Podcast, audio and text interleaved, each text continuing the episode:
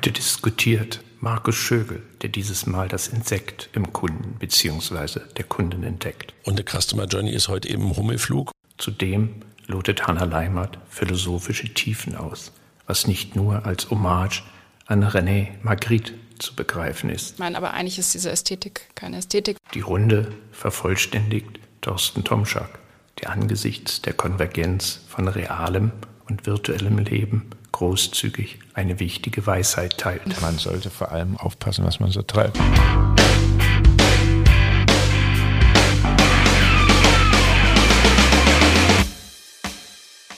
Ich habe heute ein Thema mitgebracht, bei dem geht es um einen äh, der klassischsten Kommunikationsbausteine des Handels, der jetzt anscheinend seinen finalen Grabstein bekommt. Und das ist der sogenannte Handzettel oder der Obi-Prospekt, wie er auch häufig heißt, oder die Aldi-Broschüre oder all das, was in den deutschen Haushalten in der Kellertreppe liegt und dort für den ganzen Haushalt abgelegt wird. Kurze Zahl mal dazu. Die Rewe verteilt pro Woche 27 Millionen dieser Handzettel. Im Baumarktbereich sind es 10 Millionen die verteilt werden. Und nun haben just diese beiden Unternehmen über den Sommer verkündet, sie steigen aus dem Handzettel-Business aus. Da fragt man sich als erstes, Gott sei Dank, jetzt haben sie es endlich verstanden, weil das natürlich eine Geschichte ist, das nervt und man findet nichts und es sind nur Sonderangebote. Wenn man aber mal genauer hinguckt und sich anguckt, was das für eine Wirkung auf den Einkauf hatte, dann ist das der größte Frequenzbringer. Ein Produkt da rein, ein Eckprodukt und der Laden ist voll. Rewe sagt, wir stoppen das zum Ende 20, äh, zum Ende 22 und werden das auch nicht wieder aufleben lassen. Wir bieten aber jetzt schon einen Service an, dass man bei WhatsApp in einer Gruppe beitreten kann, wo man den Handzettel dann als PDF digital auf dem Handy hat.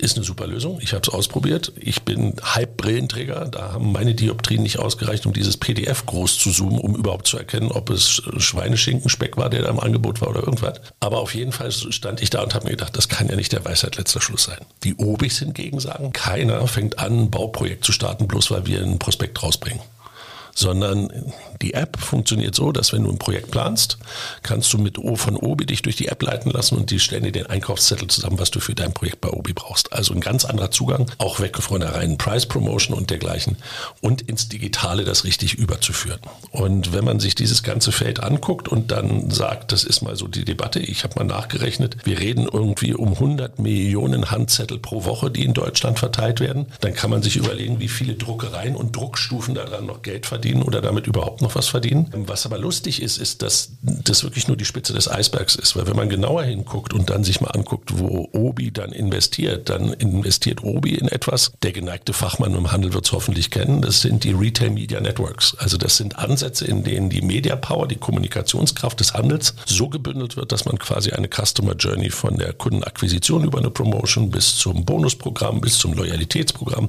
bis zum Discount so bündeln kann, dass man seinen Liefer Lieferanten damit einen neuen Service anbieten kann und dieser neue Service dann quasi ja eine klassische Marketingkampagne, die ein Hersteller eigentlich steuert, vom Handel übernommen wird. Und wenn man jetzt nochmal da genauer hinguckt und sich anguckt, wie das wirklich professionell gemacht wird, hochprofessionell, dann landen wir komischerweise wieder bei jemandem, der heißt Amazon und Amazon macht inzwischen neun bis zehn Milliarden Umsatz nur mit Retail Media Spendings, die die Lieferanten bei denen lassen, um dort in der Search richtig platziert zu sein, die Promotions richtig zu setzen, die Kunden richtig für, für E-Mails zu filtern und, und, und, und quasi diese ganze Kommunikationskraft verkaufen. Guckt man noch genauer hin, dann ist diese Verabschiedung vom Handzettel so die Schwarz-Weiß-Denke schlechthin wieder mal. Ja? Der geneigte Zuhörer aus der Schweiz wird sich an die Coop-Zeitung erinnern und die ist immer noch physisch und das ist das meist verteilte und gelesene Wochenblatt der Schweiz.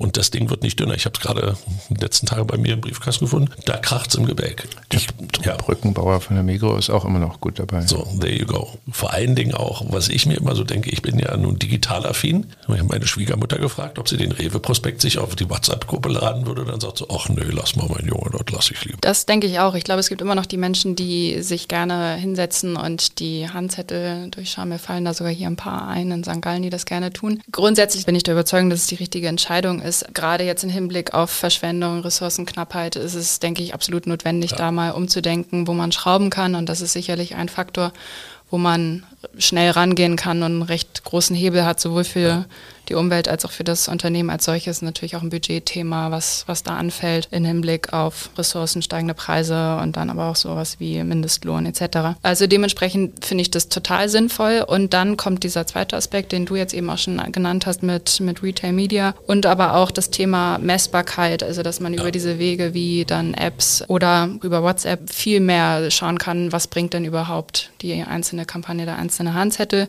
Dann Thema Individualisierung, Daten sammeln, wir hatten es auch schon mal besprochen, First und Zero Data ist wichtig und ich glaube, da liegt wirklich ganz, ganz viel Potenzial drin. Deswegen ist es eine super, super gute Entwicklung, die da zu sehen ist. Es ist halt ein massiver Eingriff in Einkaufsroutinen von Millionen Kunden. Nicht nur die ältere Generation, die digital vielleicht doch noch nicht ganz so affin ist, sondern ich glaube durchaus auch in die Einkaufsroutinen von Kunden, die digital affin sind, die einfach so eine Lebensweise am Morgen haben und am Nachmittag eine andere oder in dem einen Produktfeld so funktionieren und in dem anderen so funktionieren. Ja, im engeren Sinne kundenorientiert ist die Entscheidung nicht. Ich möchte noch ergänzen, ich habe kürzlich im Sommer im Mutterland von genau. Amazon beobachtet, dass dort, wo ja der Großteil dieser Milliarden erwirtschaftet werden, mhm. die du erwähnt hast, Markus, dass dort Handzettel immer noch geliebt werden. Die sind Teil des amerikanischen Lifestyles und die Menschen, die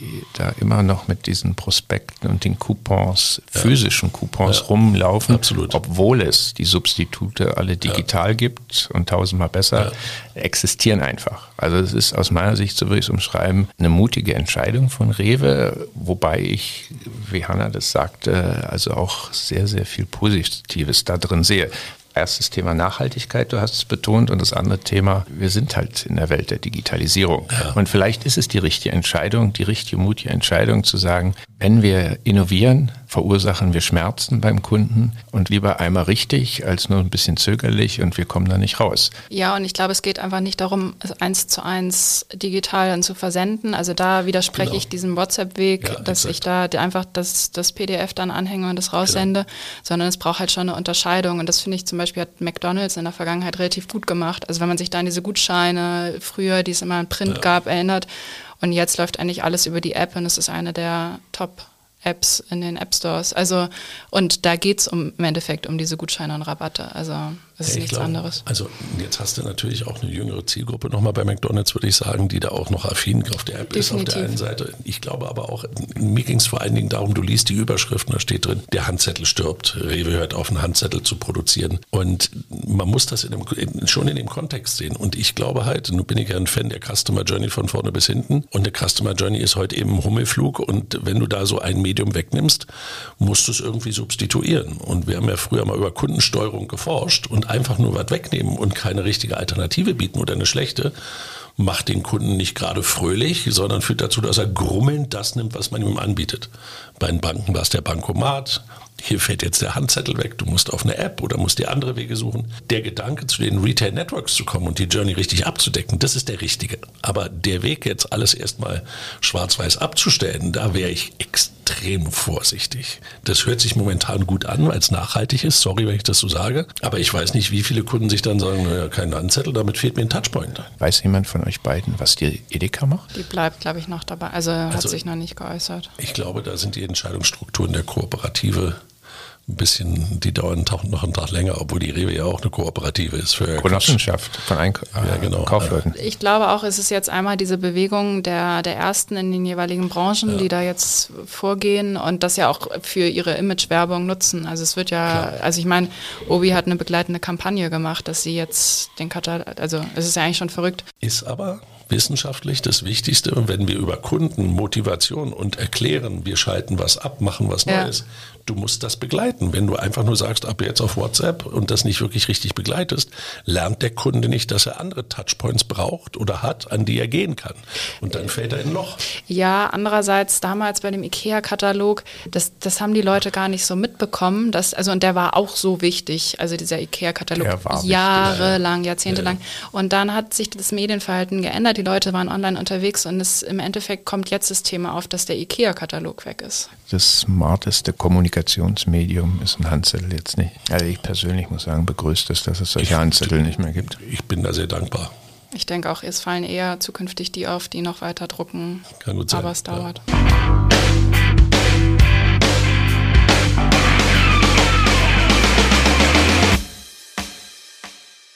Seit einigen Monaten macht in der Fachwelt der Begriff der TikTokisierung die Runde. Facebookisierung wäre das Gegenteil. Man ist in Social Media nicht mehr so richtig dabei. TikTokisierung bedeutet das, was TikTok da treibt, übernimmt mehr und mehr die Macht. Welches Social-Media-Konzept wir uns ansehen, plötzlich gibt es sehr, sehr massive TikTok-Elemente. Ob das jetzt die Meta-Angebote Facebook und Instagram sind, wo wir Reels haben oder auf YouTube finden wir jetzt sogenannte Shorts und selbst Amazon experimentiert mit vergleichbaren Ansätzen. TikTok hat da einen brutal guten Algorithmus offensichtlich entwickelt, der am Anfang junge Menschen und zunehmend auch ältere Menschen schlichtweg abhängig macht. Ja, man hört immer wieder, ich wollte dann noch fünf Minuten reingucken, dann wurde es eine Stunde. Ja, und deswegen sind die anderen nervös geworden, weil es geht ja ums Aufmerksamkeitsbusiness und dahinter steht die Werbung, die geschaltet wird. Und wenn zunehmend die Menschen zu TikTok gehen, dann muss man handeln. Das haben Instagram, Facebook oder YouTube gemacht ganz interessant. Es gab massiven Protest, eine Petition, Make Instagram Instagram Again. Und da wurden natürlich dann auch all die Influencer ganz schnell aktiv, die davon natürlich leben und zu vorderster Front die größte Influencerin des Planeten nach Ronaldo.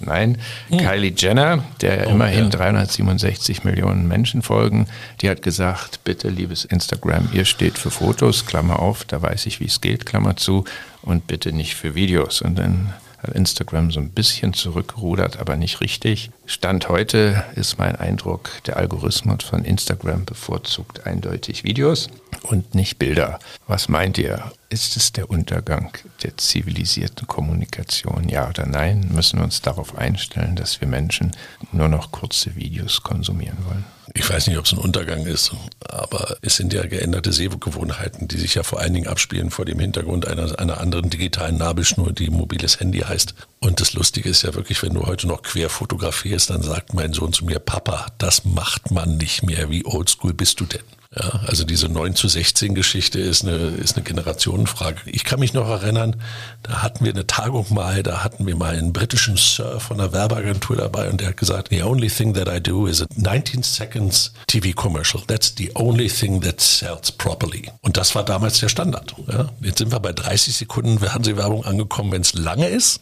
Und jetzt kommen halt völlig neue Formen der Vermittlung. Und wir müssen uns dran gewöhnen, dass man halt anders produzieren muss. Das Schweizer Fernsehen hat gerade seine ganze Kampagne Kampagne auf 9 zu 16 gemacht. Finde ich sehr spannend, wie die da auch versuchen, mit ihr Virusradio an die Zielgruppen damit ranzukommen. Du musst es halt für bestimmte Zielgruppen heute so machen. Ich denke auch, es ist ja zum einen diese Ästhetik, die gut funktioniert, schnelle Schnitte, kurze Videos. Also ja. das ist, äh, ich meine, aber eigentlich ist diese Ästhetik keine Ästhetik, wenn man sich jetzt in dem Sinne also anschaut. Aber das ist ja das eine. Das ist nicht deine Ästhetik, Vorsicht. Findet ihr es ästhetisch? Also, naja.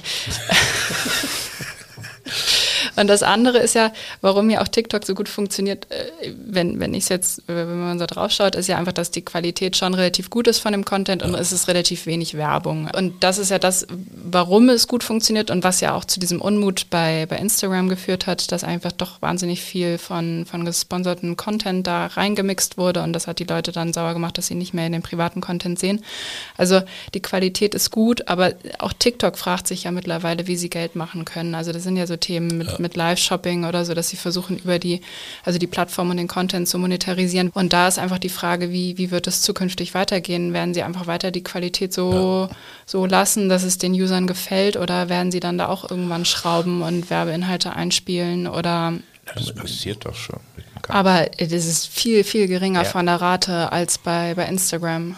Die ignorieren mehr die Bedürfnisse der werbetreibenden genau. Industrie und sagen, wir, also sozusagen so Instagram in der Vergangenheit ohne Werbung, ja. wo es erstmal darum ging, wir etablieren uns, die Leute sind am Haken. Bei Instagram kannst du ja deine Reichweite ja schon ein Stück weit kaufen. Ja. Organisch auch in dem Sinne, also jetzt organisch in, dem, in Anführungszeichen. Und bei TikTok geht es ja wirklich darum, dass du die Viralität erreichen kannst, obwohl du vielleicht jetzt noch keinen Namen hast oder wenig investiert hast. Der Algorithmus von Instagram basiert auf Likes und Weiterempfehlungen und basiert darauf, dass du diesen Netzeffekt hast. Also wer, wer guckt, der guckt nochmal und damit erreichst du. Deswegen sind die Influencer so stark auf Instagram auch, weil sie halt ihre Followerschaft, Followerschaft haben. Mhm. Und der TikTok-Algorithmus, wenn ich es richtig verstanden habe, geht eher danach, was viel geguckt wurde und wird dir dann ausgespielt, ohne dass du eine Vernetzung mit jemandem haben musst. Was dazu führt, dass du als Influencer, wenn du auf TikTok unterwegs bist, gar nicht so eine große Followerschaft hast und damit gar nicht in der Lage bist, dort dich so zu positionieren, wie es dir Instagram die Möglichkeiten gibt. Wenn du jetzt hingehst und sagst, Instagram geht immer mehr in Richtung von TikTok und spielt diese Videos aus, nach der Methode, wie der TikTok-Algorithmus funktioniert, nimmt natürlich die Power der Influencer ab. Und ich glaube, das hängt mit dahinter, dass die einfach dann sagen, je mehr ich dann in diese Videos rein muss, die anders ausgespielt werden, desto schwerer ist es für mich, meine gesamte Followerschaft anzusprechen und zu, und zu, und zu aktivieren. Also verliere ich an, an meiner Reichweite. Ich glaube, was hier eine Rolle spielt, ist natürlich ein ganz neues Spielfeld. Ja, und genau. Instagram existiert jetzt dann doch schon ein paar Jahre und sowohl Unternehmen wie Influencer haben gelernt, wie sie das Medium bespielen müssen und so. wie sie Wirkung erzielen genau. können und so weiter. Und da ist natürlich bei TikTok noch viel mehr zu lernen. Also genau. bei TikTok spielt sicherlich eine Rolle, wenn du dann Film als Unternehmen, Werbefilm, nichts anderes mhm. machst, der produzierst, dann muss der halt den Regeln von TikTok folgen, also, damit er funktioniert. Und da muss erstmal die Regeln verstanden haben. Also, ich glaube, das ist ja, schon noch schwierig. Schon also schwierig. man bedenke die ersten Anläufe, die Volkswagen gestartet hat, die völlig nach hinten losgingen mit den Bildern, die da drin waren, die bei TikTok dann gelaufen sind. Ich glaube aber, dass, was du ansprichst, Thorsten, dieses Lernen, das ist genau das, was momentan auch passiert, dass du eben sagst, du hast gesagt, es gibt eine, und ich, das ist so, es gibt eine Instagram-Ästhetik, Instagram die sich rausgebildet hat, wie du dich darstellst, was gut kommt, dass du Bilder von dir mit, mit Bussimund und alles ja, Mögliche. Kylie Jenner kann so, das. Am so. besten auf der ganzen Welt. Und dass sie sich beklagt, weil sie, Klar. um in TikTok Klar. zu funktionieren, müsste sie wissen, wie mache ich ein halbminütiges Video. Das so. ist ein ganz anderer Sport. Ja, und du siehst jetzt zum Beispiel, dass Bewegungen, Tänze, viel mehr auf TikTok ziehen. Jokes, Videos, kurze ja. Sequenzen, die eine ganz andere Konsequenz haben in dem, wie du dich darstellst, als das, was du schlussendlich bei, bei Instagram gemacht hast. Du musst lernen, in einem neuen Channel eine andere Form der Kommunikation zu erreichen. Und dass der Kanal eben nicht so attraktiv ist, weil du keine Followerschaft hast, Absolut. ist natürlich für viele ein Nachteil. Ich ja. glaube, dass das ist eine logische Fortsetzung, wie gesagt, von Emojis, von, von, von Daumen hoch. Kommen wir jetzt zur nächsten Stufe, dass du lernst, 9 zu 16 zu kommunizieren. Genau. Und das gehört in, wird, wird in den nächsten drei, vier Jahren der große Standard sein. Ich warte nur auf die ersten Fernseher, die so in, die in 9 zu 16 rauskommen. Gibt es ja schon. Ja, die kannst du drehen. Das stimmt. Ja, das ist richtig. Ja, aber ja. was äh, aus meiner Sicht die interessante Frage ist, und deswegen glaube ich, mach, machen Kylie Jenner und ihre Freundinnen und Freunde zu Recht mobil, weil sie zu Recht um ihr Geschäftsmodell ja, natürlich. Ja. Weil TikTok, wie du es analysiert hast, Followerschaft wird geringer bewertet. Ja, es geht um was anderes, nämlich um deine Kreativität im Moment.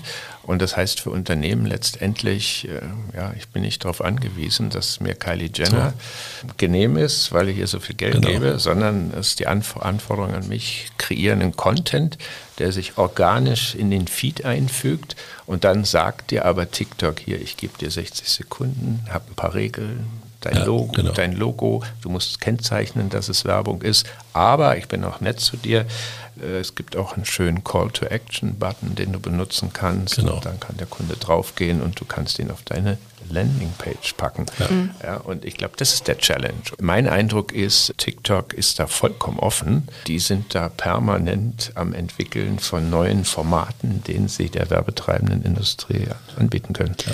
Wo ich aber noch den Unterschied einfach sehe, der sich jetzt so rausentwickelt, ist einfach diese Unterscheidung zwischen sozialen Netzwerken und rein Unterhaltungsplattformen. Ja, und da exakt. geht für mich TikTok total in die Richtung, so wie, wie YouTube auch ist. Genau. Und wenn man sich die Zahlen anschaut, wie wenig User eigentlich wirklich aktiv sind, das sind unter 10 Prozent, die sowohl Beiträge teilen als auch interagieren. Offensichtlich in der Vergangenheit war der wahre Reiz, ich folge meinen Freunden und Freundinnen in irgendeiner mhm. Form oder eben Influencern und jetzt sage ich mir, das ist mir vollkommen egal zeig mir was Interessantes. Ja, zeig Obwohl, mir was Interessantes, vertreib mir die Zeit und so weiter. Meine Aussage ist nicht, das eine substituiert das andere, nee, sicherlich nicht. Es ist ein aber, anderes Format. Aber es verdrängt es, weil es ja Aufmerksamkeitswettbewerb ist. Genau, und, und das ist jetzt genau das, was man sieht, die, die Diskussion mit macht Instagram wieder zu Instagram und äh, Be Real als App, die jetzt wieder aufkommt, wo es Stimmt. oder neu aufkommt, wo es im Kern nur darum geht, zu schauen, was die Freunde jeden Tag machen. Echtes also machen, no. es ist ein ganz anderer Ansatz. Ansatz in dem Sinne, ja. Habt ihr denn das Be Real ausprobiert? Ich habe es mir angeguckt, ja. Ich finde es super. Ich habe es auch gemacht. Und? Also ich muss, ich muss gleich. Echt ja, witzig. ist doch nett. Aber das erinnert so an die ersten Tage von Genau. Instagram. Keine Filter, keine Ästhetik.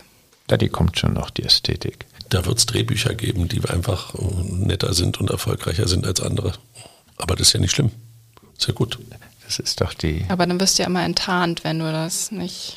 Du musst ja in dem Moment, sonst Ja, natürlich, aber auch in, braucht Präparation. ja, musst immer Also, vorbereitet sein. Ja, und man sollte Könnte vor allem, jetzt losgehen. Man sollte vor allem aufpassen, was man so treibt. Ja. genau. Gut. An dieser Stelle möchte ich kurz mal zusammenfassen, unsere Diskussion. Ich glaube, wir sind uns einig, dass wir von TikTokisierung sprechen, weil dieser Algorithmus offensichtlich enorm mächtig ist. Hanna hat, gesagt, es entwickelt sich eine neue Designästhetik, damit können wir sicherlich äh, gut leben. Das ist so die eine Seite der, der Medaille. Die andere ist aber äh, was, mit was lebst du da? Mit Zeitvertreib. Aber gut, man kann eine Folge Game of Thrones gucken, da seine Stunde verbringen, bringt einem eigentlich auch nichts. Und genauso kann man halt TikTok gucken. Würde ich sagen, null Summenspiel, was den Nutzen angeht, wenn es so lange Spaß macht. Ich denke aber, wenn ich gerade diesen Suchtcharakter sehe, sollte man schon immer noch bedenken, wem gehört eigentlich TikTok? Wir wissen nicht, was mit den Daten, die da zweifellos über uns gesammelt wird, tatsächlich passiert. Und das sollte man sich immer wieder vor Augen führen. Ja, man kann ein bisschen hoffen, dass sich jemand anderes dem Algorithmus und allen anderen Features bedient. Ja, ob das jetzt denn so viel besser ist, wenn Mark Zuckerberg unsere Daten hat, da bin ich auch nicht so überzeugt. Eine Sache noch kurz, nur Industrieperspektive. Zwei der führenden TikTok-Geschäftsführer sind gerade zu Netflix gegangen. Nur mal als Beispiel, wo gerade wer wen sucht, um irgendwie sein Geschäft nach vorne zu bringen. Ja, auf Netflix gibt es ja auch schon Reels. So. Habt ihr noch nicht bemerkt? Dass es von Netflix Reels gibt. Ja, was macht ihr in eurer Freizeit? Doch hoffentlich kein Sport. Könnte nicht passieren, ne? Sport. Was ist das?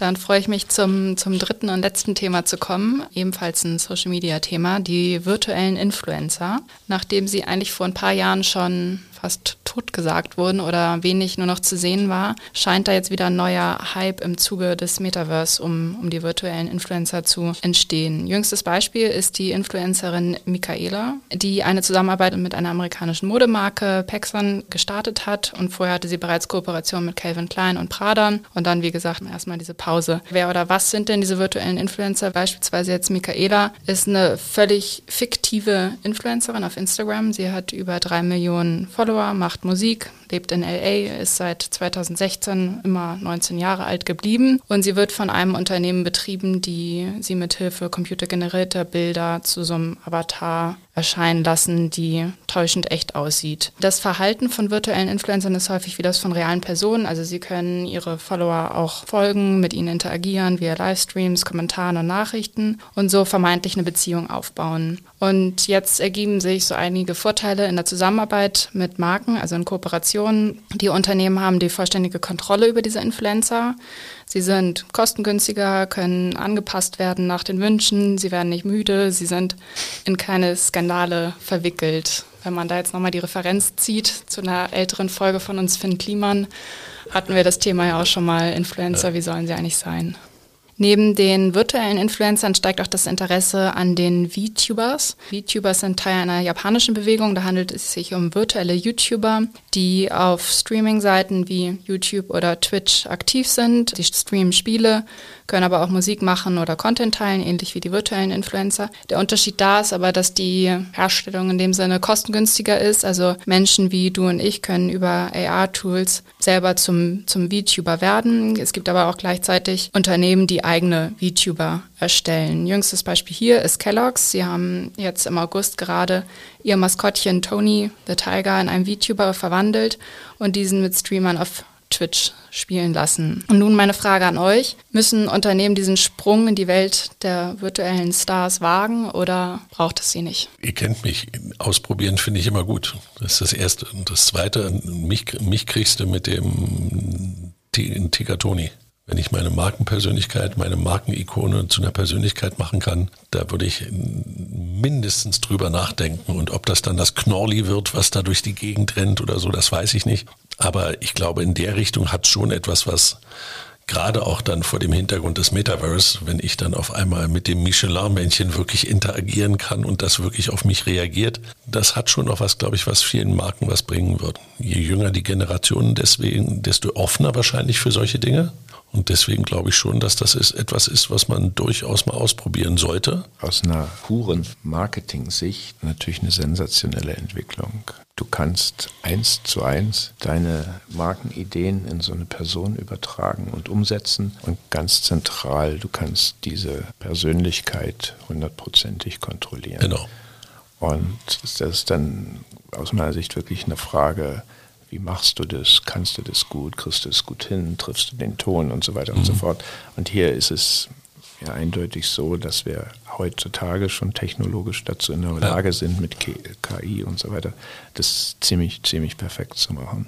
Das ist die eine Sicht. Und ich denke, Hanna hat aber angesprochen, wo sich die Welt teilt. Es ist was anderes, ob du da deinen Markencharakter nimmst, Klar. wie Tony den Tiger, und den zum Leben erwächst, wo jedem hoffentlich klar ist, der ist nicht echt. Oder ob du jemanden schaffst wie die Michaela, die ja vorgibt, echt zu sein und bis zu einem gewissen Punkt vielleicht auch enttarnbar ist und enttarnt ist. Aber wollen wir jetzt eben den Schritt weiterdenken Richtung Metaverse, wo wir dann doch vielleicht relativ schnell in der wirklichen Matrix sind. Ja. Wo sich Neo ja auch letztendlich mit solchen Gesellen, und die waren dann doch eher bösartig und böswillig unterwegs, die Gefahr sehe ich schon. Ja, klar. Ja, und ich glaube auch, dass dann Unternehmen je nachdem, wie sie ethisch aufgestellt sind, für sich entscheiden müssen. Ja, das meine ich, weil das ist ja dann wirklich äh, von vornherein ein Täuschen von Kundinnen und Kundinnen.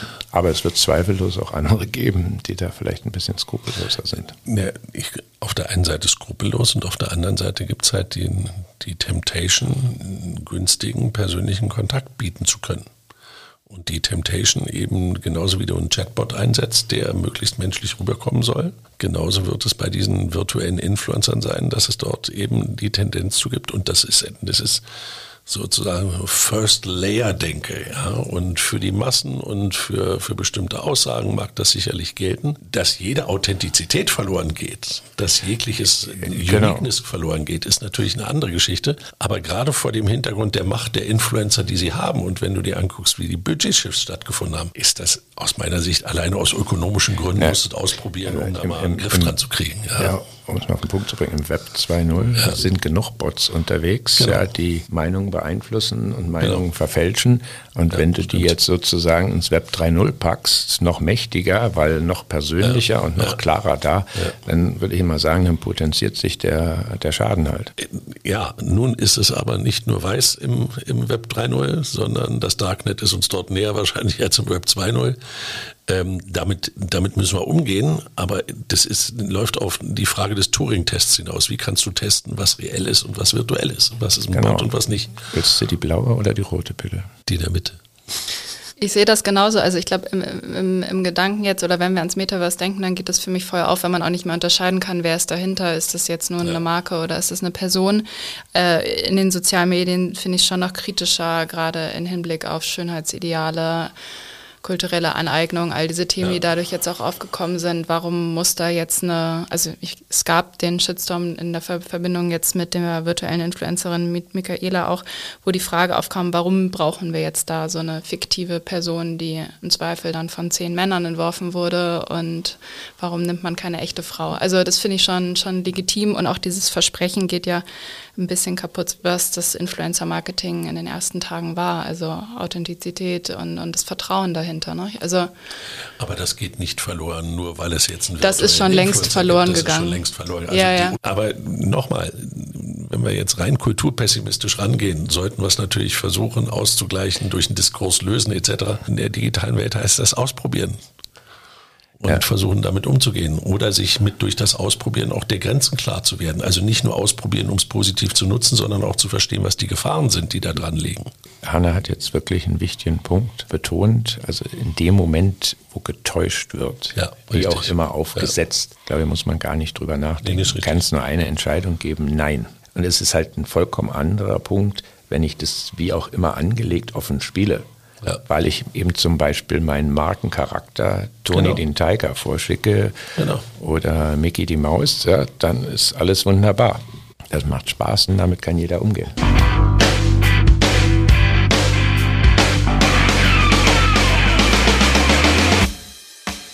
Das war's für heute. Der Lebensmittelhändler Rewe und der Heimwerkermarkt Obi stampfen ihre gedruckten Handzettel bzw. Kataloge ein und gehen voll digital. Wirtschaftliche Harakiri oder angesichts von Klimawandel, Digitalisierung und Kostendruck eine Zwangsläufigkeit. Die TikTokisierung der sozialen Medien schreitet voran. Sind endlos aneinander gereihte hochkantige Kurzfilme die Zukunft des Entertainments und damit auch der Werbung? Künstlich geschaffene Influencerinnen, virtuelle YouTuber, und lebensnah animierte Markencharaktere wie der Kellogg's Tiger, Tony mischen immer mehr in Games und in den sozialen Medien mit. Braucht's die? Welche Rolle spielen sie zukünftig? Vor allem, aber nicht nur, im Metaverse. Falls ihr mehr zu diesen Fragen wisst als wir, könnt ihr auf unseren LinkedIn und Instagram-Channels eure Weisheiten mit uns und der restlichen Marketing-Community teilen. Die Links findet ihr in den Show Notes. Zudem befinden sich dort auch Links zu verschiedenen Quellen, die Auskunft zu den heute diskutierten Themen geben. Auf Wiederhören.